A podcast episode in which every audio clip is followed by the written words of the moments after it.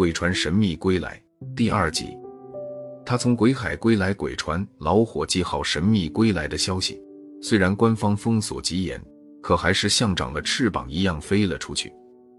记者和民众把文森特港口围得水泄不通。当年老伙计号上失踪船员的家属更是蜂拥而来，要求得到真相。拉杜里是 FBI 下属的神秘事务调查科一把手，州长亲自给他打了电话，命令他无论如何要在最短时间内查清真相。拉杜里知道这事儿非常棘手，自己这时需要一个人，于是他拨通了罗尼的电话。罗尼在 FBI 做了四十年侦探。是最负盛名的老干探。他来后，先去查看了秘密仓库里的那艘鬼船，并对每个舱室仔细拍照取样。第二天，罗尼找到拉杜里，告诉了他一个惊人消息：“你是说，这艘船真的就是三十二年前失踪的老伙计号？”拉杜里瞪大眼，下巴差点掉下来。罗尼点点头：“我用电脑仔细对比分析过。”又询问了当年造船厂的老工人，拉杜里搔着脑袋，这太不可思议了。这艘船零件锈蚀，没有油，无人驾驶。谁说无人驾驶？罗尼说，船上不是发现了一个活人？也许他能告诉我们一些什么。罗尼告诉拉杜里，刚才医院打来电话，说那人恰好刚刚苏醒。这真是太好了。拉杜里蹦起来，和罗尼直奔医院。那人被独自安置在一个僻静楼层，楼道和房间外布满了警卫。那人三十岁左右，留着小胡子，脸色蜡黄，浑身不时抖动。一见拉杜里，他立即沙哑着喉咙说：“你们为什么把我关在这里？我要回家。”这时，一个手下告诉拉杜里和罗尼，这人自称吉米。是老伙计号上的一个水手，罗尼问他：“你说说，现在是什么年份？”吉米说了个日子，屋子里的人都面面相觑，因为吉米说的时间竟然是三十二年前的日子。罗尼继续问：“你拿什么证明你是老伙计号上的水手？”吉米掏出一张泛黄的黑白照片，上面是当年老伙计号上所有船员的合影。拍摄时间确实是三十多年前，而照片左边第一人正是眼前的吉米。随后他又拿出自己的身份证，那是早就禁止使用的老式身份证。罗尼让人勘验后确认，身份证是真的。而在吉米身上，还有三十多年前流行的半盒布朗牌香烟和几十美元老板旧钞、一块防水手表、打火机、性感女郎照片。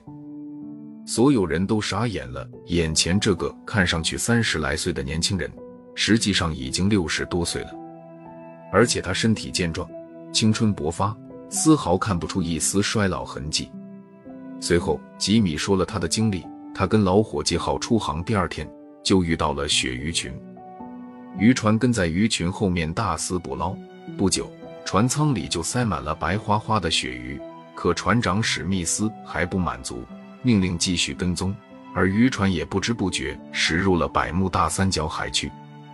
这晚，本来晴朗的天空突然阴沉下来，继而大雾弥漫。就在大家一愣神的功夫，船上的罗盘突然失灵，周围的灯光时明时灭，一种古怪的吱吱噪音在船舱萦绕，所有人都感到头疼恶心。吉米当时正在舱底检修阀门。这种异样感觉更使他眼冒金星，头痛欲裂，不久便昏了过去。等他再醒来时，就已经在这里的医院了。吉米的话离奇的让人难以置信，仅凭借几样旧物，也无法判别吉米的真假。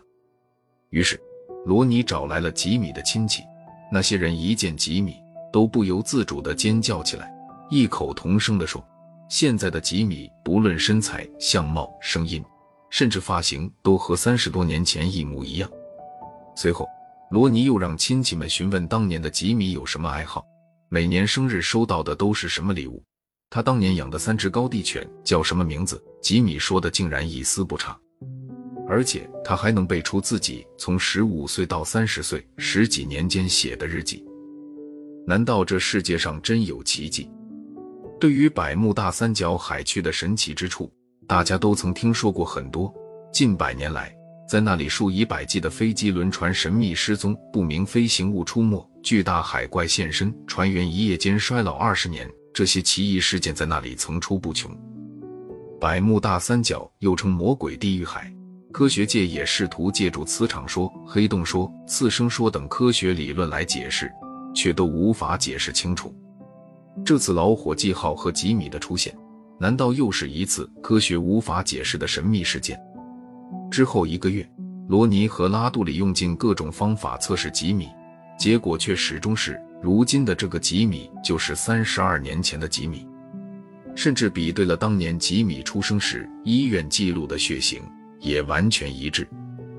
拉杜里把调查情况报告给了上司，说当年的老伙计号很可能遭遇了未知的奇异因素，如时空隧道或黑洞，致使失踪三十二年。现在随船归来的吉米是他本人无疑。上司看完报告后，考虑了吉米和他家人的要求，决定放他回家，恢复他的身份，并派新闻发言人公布调查结果。